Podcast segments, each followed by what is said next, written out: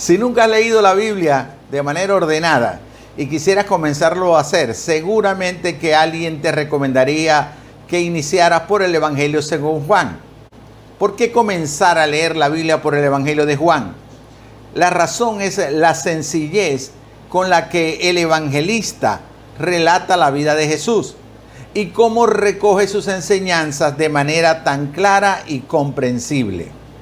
Juan nos muestra a un Jesús hombre, con cuerpo y con emociones, pero también nos presenta a un Jesús divino, que muestra su poder, que muestra su gloria, que muestra su grandeza.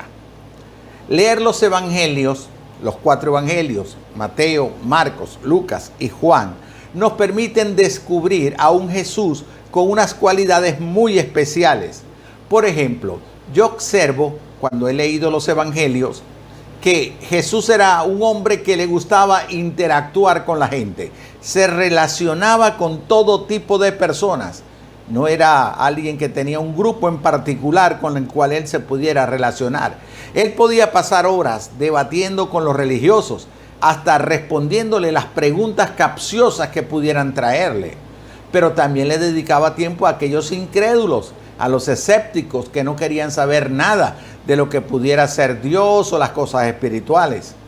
Él podía compartir con los pobres y hasta darle de comer haciendo milagros, pero simultáneamente en otras oportunidades podía ir a la casa de los adinerados, compartir con ellos, podía comer con ellos.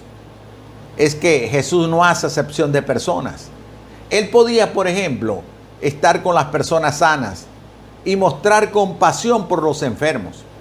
Incluso aquellos tipos de enfermedades que nosotros sabemos que socialmente eran rechazadas por los judíos en su época y él se identificaba con ellos, les hacía el milagro, les sanaba de sus quebrantos de salud. Jesús podía compartir horas con los hombres hablando, pero también tenía mujeres que eran sus amigas y con quienes él podía conversar como fue el caso de la mujer samaritana, con quien estuvo horas hablando allá en aquel pozo cuando la mujer fue a buscar agua. Pero cuando los discípulos, el grupo cercano al Señor Jesús, le impidió a los niños venir a Él, Él los eh, amonestó porque quería tener contacto con los niños. Entonces encontramos un Jesús que está interactuando, un Jesús social que se relaciona con las personas. Eso me llevó a mí a pensar que pudiéramos hacer una serie para ver cómo se relaciona el Señor Jesús con la gente. Porque esas son historias apasionantes, historias que realmente te van a traer tu atención domingo tras domingo o el momento en que tú estés viendo esta enseñanza. Hemos llamado esta serie Encuentros con Jesús y vamos a aprender principios hermosos que nos van a servir, aprender para, o nos servirán para relacionarnos con la gente basado en el modelo de Jesús. Es decir, así como Jesús mostró amor para la gente, se relacionó con todo tipo de personas, ¿verdad? Enseñó a ese tipo de personas, influyó en ese tipo de personas. Nosotros entonces podemos aprender esa estrategia para ponerla en práctica. Hoy comenzamos esta serie. Este es el primer capítulo de esta enseñanza y nos iremos por supuesto al Evangelio según San Juan, el capítulo 1, eh, versículos 43 al 51. Evangelio según San Juan, capítulo 1, versículo 43 al 51. Voy a tratar de hacer corto esta enseñanza, la narración de los hechos, para que podamos ahondar un poco más sobre lo que trata el evangelista de comunicarnos a nosotros. El evangelista nos da Juan que Jesús decidió ir a la región de Galilea y allí encontró a Felipe. Al verlo le dice, sígueme. Y Felipe, quien era un seguidor, era un discípulo de Juan el Bautista y había escuchado aquella afirmación de Juan que había afirmado con en voz en cuello o en alta voz cuando vio a Jesús, he aquí el Cordero de Dios que quita el pecado del mundo. Felipe, cuando recibe el llamado de aquel de quien eh, Juan el Bautista, su maestro, había dicho que era el Cordero de, de Dios que quita el pecado del mundo, le sigue. Luego Felipe va a buscar a Natanael, a su amigo, y le dice, hemos encontrado aquel de quien Moisés escribió en la Biblia, de los profetas que dijeron que era el Mesías. Natanael, el amigo de Felipe, le preguntó, ¿acaso va a salir algo bueno de Nazaret? ¿Qué bueno puede salir de Nazaret? La respuesta de Felipe fue, ven y lo verás. Ven y lo verás. Entonces, Natanael acepta el llamado de Felipe y va a conocer a Jesús. Va al encuentro con Jesús.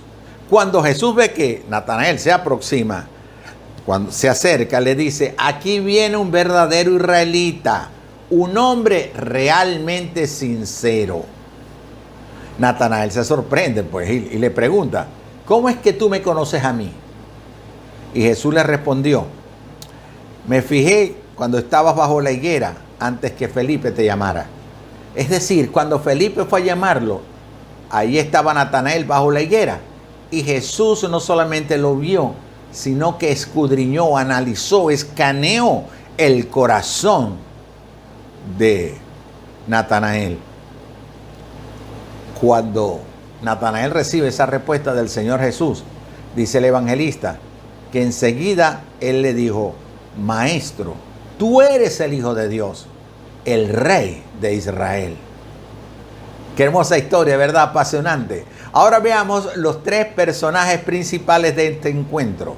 Un encuentro que he dado por llamar ven a ver, que fue la frase que Felipe usó para convencer a Natanael que viniera a los pies de Cristo, que tuviera ese encuentro con el Señor Jesucristo. Ven a ver.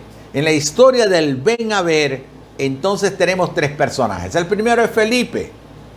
Felipe fue el quinto apóstol convocado por el Señor. Según los relatos del Evangelio, podemos ver a Felipe como un hombre ingenuo, tímido, de mente juiciosa. Un hombre muy centrado en las cosas que tienen alta trascendencia en la vida espiritual. Felipe obedeció el llamado de Jesús y poco después fue a buscar a Natanael y lo trajo. Y Natanael se convierte en un nuevo discípulo de nuestro Señor Jesucristo. Es bueno que no confundamos el Felipe, que es el apóstol, con el Felipe que fue designado diácono en la iglesia de Jerusalén, cuando se presentó aquella necesidad de poder atender a las mujeres que eran griegas y de origen griego y que estaban siendo desatendidas en cuanto al compromiso que tenían los creyentes para darle comida a esas mujeres necesitadas. En la lista de los apóstoles que aparece en los evangelios de Mateo, Marcos y Lucas, así como en el libro de Hechos, Felipe siempre aparece en el quinto lugar en la lista de los que son los apóstoles. Y dentro de los cuatro evangelios en su contexto total, donde más se menciona a Felipe es en el Evangelio de Juan. Eso tiene una razón que más adelante te explicaré. ¿Qué nos dice este pasaje en concreto de Felipe? Nos dice dos cosas. Una que es de Bethsaida. Juan 1.44 dice, Felipe era de Bethsaida, el pueblo natal de Andrés y Pedro. Qué interesante, pudiera pasar inadvertido el hecho de que era de Bethsaida, pero nos damos cuenta que los apóstoles Andrés y Simón, conocidos desde luego como Pedro, Juan y Santiago, el mayor, también eran de Bethsaida. Ahora encontramos la relación importante de por qué Juan resalta que era de Bethsaida, porque evidentemente eran de la misma población. La segunda cosa que quiero destacar en esta oportunidad sobre lo que era Felipe es que el Evangelio nos los narra como un misionero. Es que lo primero que hizo Felipe, después de tener su encuentro con Jesús, fue ahí, fue ir a compartir su experiencia con su amigo Natanael, fue a compartir la experiencia que había tenido. Miren lo que dice Juan 1.45. Felipe buscó a Natanael y le dijo, hemos encontrado a Jesús de Nazaret, el hijo de José, aquel de quien escribió Moisés en la ley y de quien describieron los profetas. Yo observo dos cosas en el obrar misionero de Felipe, según este pasaje. La primera cosa, según este texto bíblico de Juan 1.45. La primera cosa es que dice, Felipe buscó a Natanael. Es decir, se activó de manera intencional. Recuerdo haber escuchado al pastor Escalona decir en varias oportunidades que la tarea de ser misionero, de ir a predicar la buena nueva de salvación, hay que ser intencional. Hay que proponerse hacerlo. Eso fue una de las características que tuvo nuestro amigo Felipe. Felipe intencionalmente fue a buscar a Natanael. Así como Andrés trajo a Simón a Jesús, de la misma manera Felipe fue a buscar a su amigo Natanael y ambos lo hicieron por una razón. ¿Por qué Andrés y Felipe lo hacen? Porque es que era una noticia tan grande, tan importante, tan maravillosa, que no podía ser guardada. La nueva vida en Cristo no puede ser escondida, no puede ser guardada, debe ser compartida. Felipe, en la narración vemos que le dice a Natanael, que después de mucho tiempo habían encontrado al Mesías y que ese Mesías era Jesús de Nazaret, el verdadero evangelista, el verdadero misionero, aquel que va a hablar de Cristo, tiene que haber tenido un encuentro personal con Él para poder presentarlo de manera eficiente a otras personas. Porque no estamos hablando de un Cristo teológico, no estamos hablando de un Cristo doctrinal o un Cristo histórico, Estamos hablando de aquel que es capaz de cambiar las vidas, que produce un nuevo nacimiento en las personas.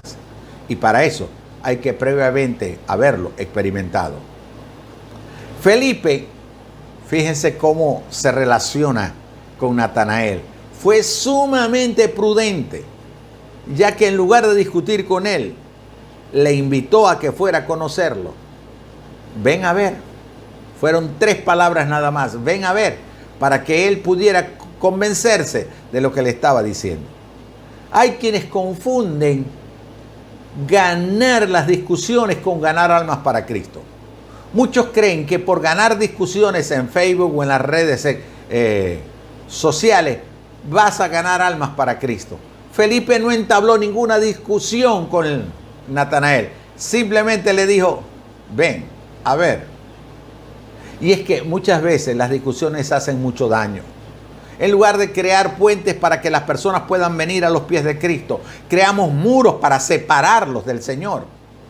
La única manera de poder convencer a las personas es llevándolas a que tengan una experiencia personal, individual, real, auténtica con nuestro Señor Jesucristo. Y quisiera hacerte una pregunta. ¿A cuántas personas has podido llevar a los pies de, Cristo? ¿Cuántas personas han podido llegar a la cruz a través de tu andar, de tu hablar, de tu compartir?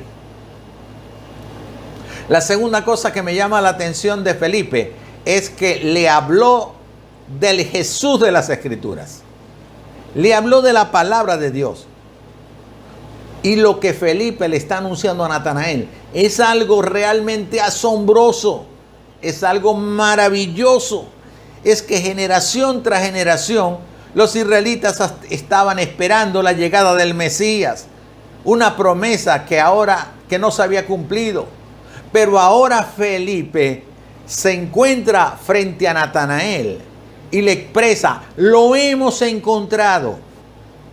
Cuando leí esta frase, yo pude imaginarme como una especie de una película, la cara de alegría, de felicidad de Felipe, diciéndole a Natanael, lo hemos logrado. He encontrado el Mesías prometido, el Mesías del cual habló Moisés, el Mesías del cual hablaron los profetas. El gozo de Felipe al comunicar la buena noticia a Natanael debió ser extraordinaria. Y debemos sentir gozo al comunicar la verdad de Jesucristo, al comunicar lo que Él ha hecho en nuestra vida. El anuncio que Felipe le dio a Natanael está vigente hoy. Debe ser motivo de gozo saber que ya nuestra relación de pecado que nos separaba de Cristo, que nos separaba del Dios Santo, ahora podemos volver a tener comunión con el Padre a través de la obra de Cristo. Porque Cristo en la cruz del Calvario pagó por nuestros pecados, derramó su sangre preciosa para limpiarnos y ahora podamos tener acceso directo a nuestro Padre Celestial. Así que esa salvación está disponible hoy. Hoy mismo tú puedes apropiarte de la salvación que ofrece Cristo Jesús. El segundo personaje es Natanael. Natanael también es conocido en los evangelios como Bartolomé. Es decir, cuando puedas leer en los evangelios Bartolomé, sabes que es Natanael. Natanael representa aquel israelita cuyo corazón ha sido limpiado del orgullo y de los prejuicios al tener un encuentro personal abierto con Jesús. Es decir, cuando él fue con un corazón abierto y conoció a Jesús, entonces él fue sanado, limpiado de todos los prejuicios que tenía, del orgullo que lo gobernaba. Natanael o Bartolomé es mencionado en los tres evangelios sinópticos, Mateo, Marcos y Lucas, y siempre se le menciona en compañía de Felipe, lo que parece indicarnos a nosotros que eran muy buenos amigos. Natanael fue uno de los discípulos al cual se le apareció o a, a los cuales se le apareció el Señor Jesús en el mar de Tiberiades después de la resurrección. Pero también fue testigo de la ascensión de Jesús. Aun cuando no se menciona mucho de Natanael en los evangelios, podemos ver que fue testigo del Cristo resucitado y que lo vio ascender a los cielos. ¿Te puedes imaginar lo que significó para Natanael eso? Aquel hombre con su incredulidad que ahora fue testigo del Cristo resucitado y que vio ascender al Señor a los cielos.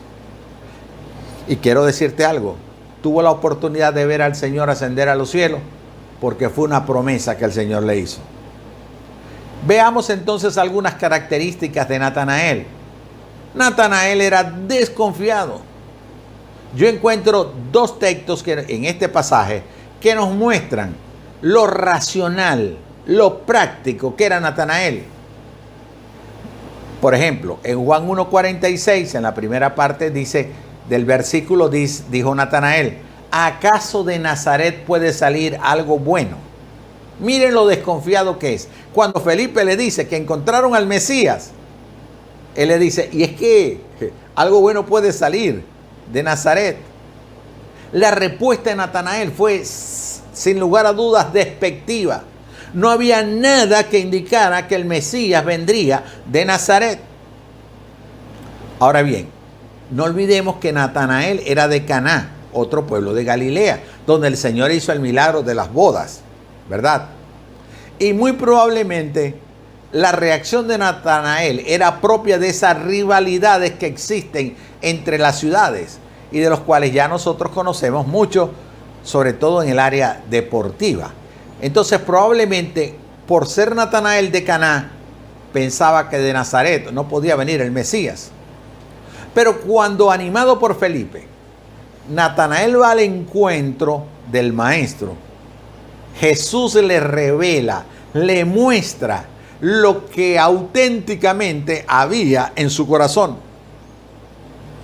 Cuando el Señor lo ve venir, le dice, llega un verdadero israelita en el que no cabe la falsedad.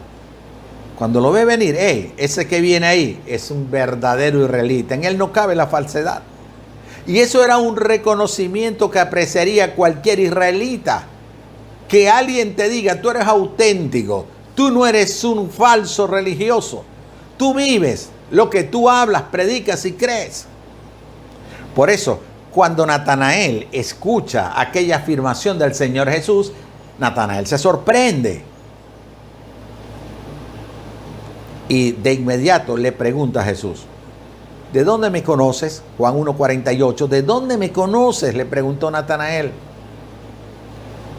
Era una pregunta lógica, racional, de desconfianza. ¿Por qué me estás diciendo eso? ¿De dónde me conoces? Pero miren lo que aprendemos. Jesús ama a todos los pecadores. Él no tiene problema que le hagan todas las preguntas que quieras. Puede ser muy racional, puede ser muy escéptico, puede ser muy incrédulo, puede ser muy religioso. Puedes ir a la persona de Jesús, plantearle tus preguntas, que Él las va a escuchar y Él las va a responder. Así que hoy puedo decirte o puedo invitarte a ti, como Felipe invitó a Natanael, si tienes dudas, si tienes incertidumbre, si no estás convencido, si realmente no has conocido al Jesús real, vivo, al Jesús resucitado, entonces yo te digo como Felipe a Natanael, ven a ver, ven y ve a Jesús. Conócelo personalmente, acércate a Él. Él tiene los brazos abiertos para recibirte, para escucharte.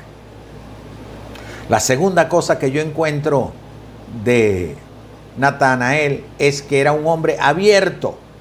Abierto. Juan 1.46 dice, Felipe le contestó, ven y compruébalo.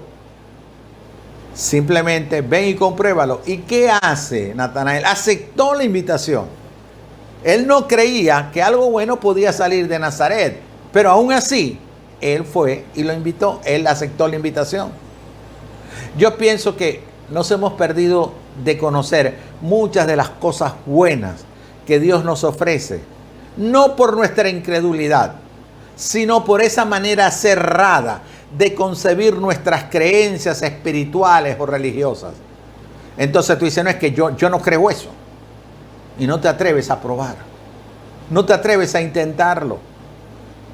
Así que no es tu incredulidad, es tu actitud cerrada de concebir la relación con Dios.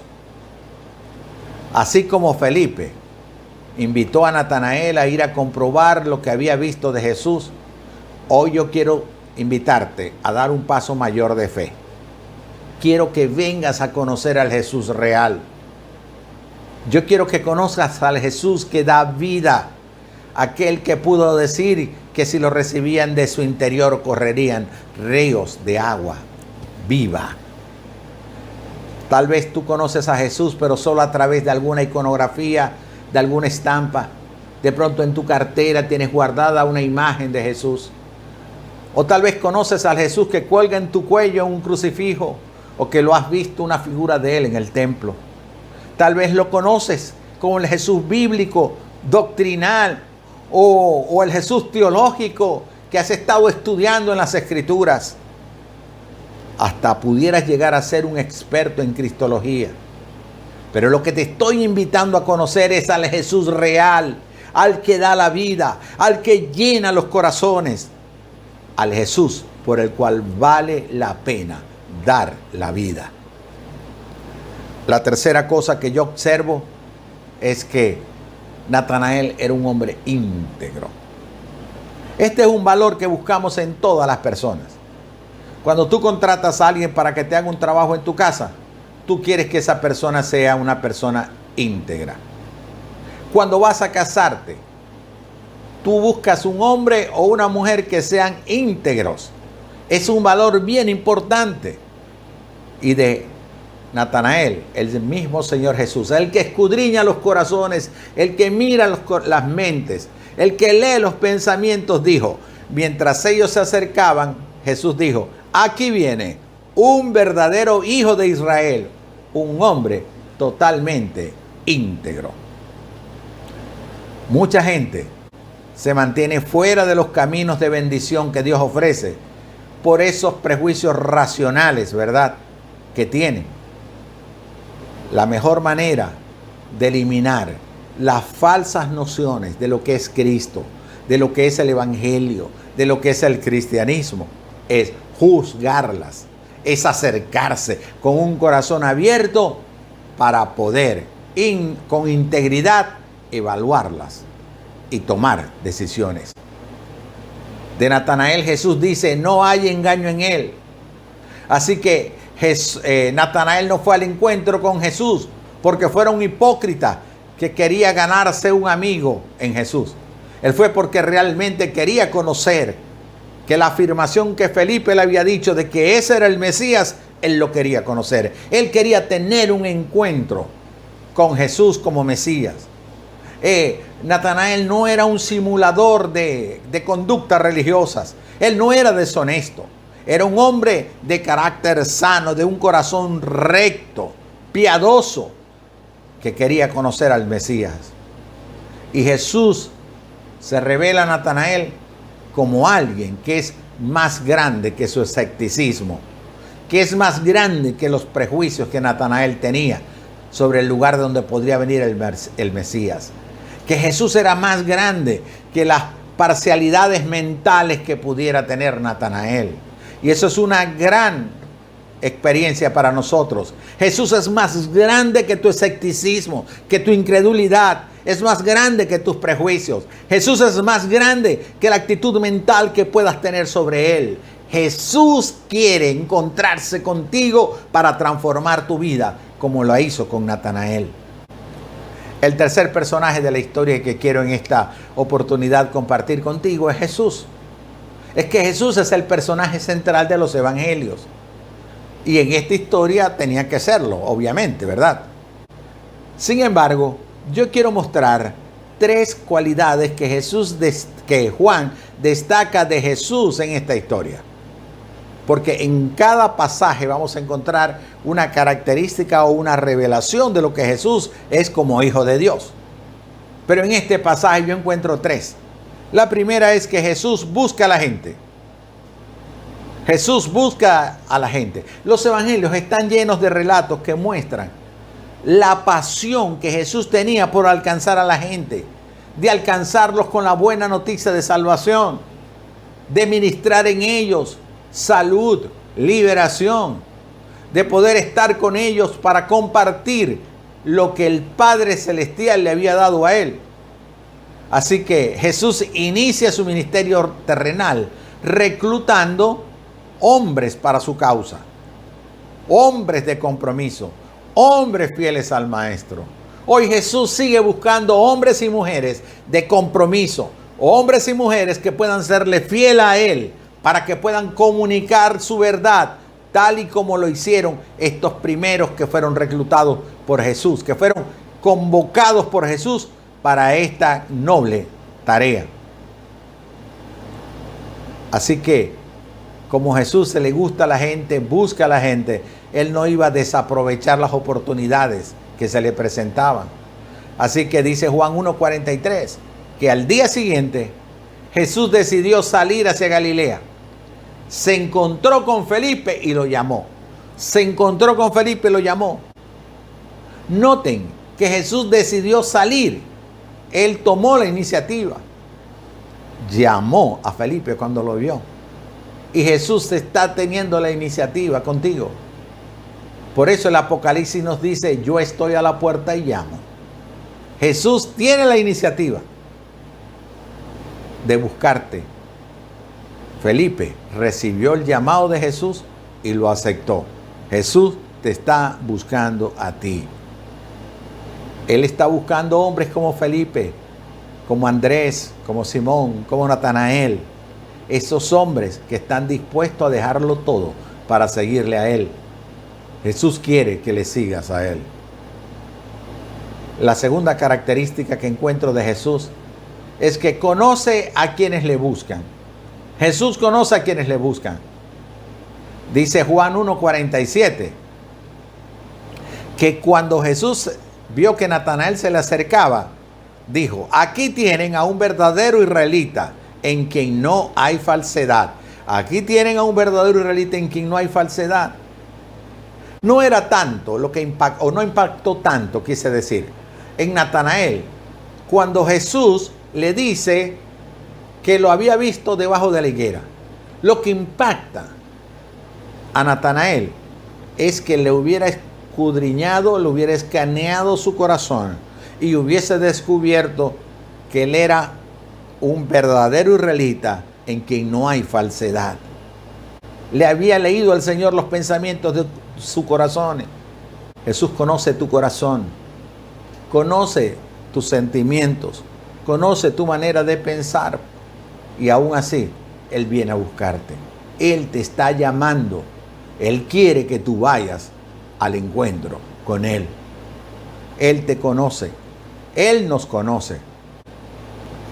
Natanael, cuando se entera que Jesús conocía su ser interior, entonces lo, lo deseó recibir como el Hijo de Dios, como el Rey de su vida. Tú deseas conocer al Jesús real, al Jesús auténtico, al Jesús que cambia, al que dice, venid a mí todos los que estáis trabajados y cargados, que yo los haré descansar. Tú anhelas que Jesús no solo sea el Salvador de tu vida, sino hacerlo el Rey de tu vida, el gobernante de tu vida. La tercera característica que yo encuentro de Jesús en este pasaje es que Él recibe a quienes le buscan. No solamente va y los busca, no solamente los conoce, sino que también los recibe. Jesús nunca rechazó a Natanael por su escepticismo, estemos claros tampoco por los prejuicios raciales que podía tener contra la gente de Nazaret. Por el contrario, cuando Natanael confesó que Jesús era el Hijo de Dios, el Señor le hizo una promesa a él. Dice Juan 1.51. Ciertamente les aseguro que ustedes verán abrirse el cielo y a los ángeles de Dios subir y bajar sobre el Hijo del Hombre verán abrirse el cielo y a los ángeles de Dios subir y bajar sobre el Hijo del Hombre. Cuando ascendió el Señor a los cielos, allí estaban Felipe y Natanael.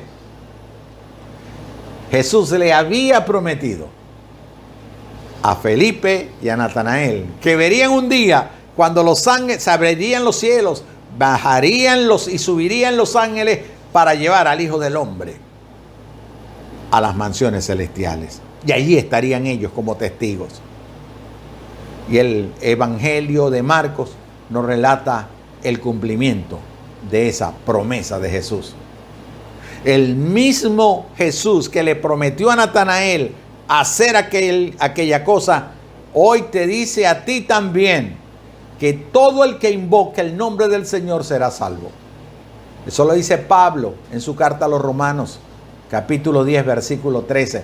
Todo el que invoque el nombre del Señor será salvo. Si hoy invocas el nombre del Señor en tu vida, podrás ser salvo. Si hoy reconoces que eres un pecador y que necesitas perdón y quieres arrepentirte de ese pecado, entonces Jesús que conoce tu corazón, que está a la puerta llamándote, te recibirá. Así que hoy puedes invocar el nombre del Señor y vas a ser salvo. ¿Cómo lo puedes hacer? Realmente es muy sencillo. De lo profundo de tu corazón, con sinceridad y con fe, reconoce que eres pecador y necesitas el perdón de los pecados. Si lo haces, entonces el Señor perdonará tu pecado, te transformará totalmente y te dará su espíritu para guiarte a toda verdad. ¿Quieres ahora recibir a Jesús como tu Salvador personal? ¿Quieres invocar el nombre del Señor para ser salvo? Yo quiero ayudarte. Yo voy a hacer una oración. Yo quiero que tú la repitas de lo profundo de tu corazón y con fe. Te pido que lo hagas en alta voz. Y también quiero pedirte que en señal de reverencia a Dios, inclines tu rostro allí donde estás.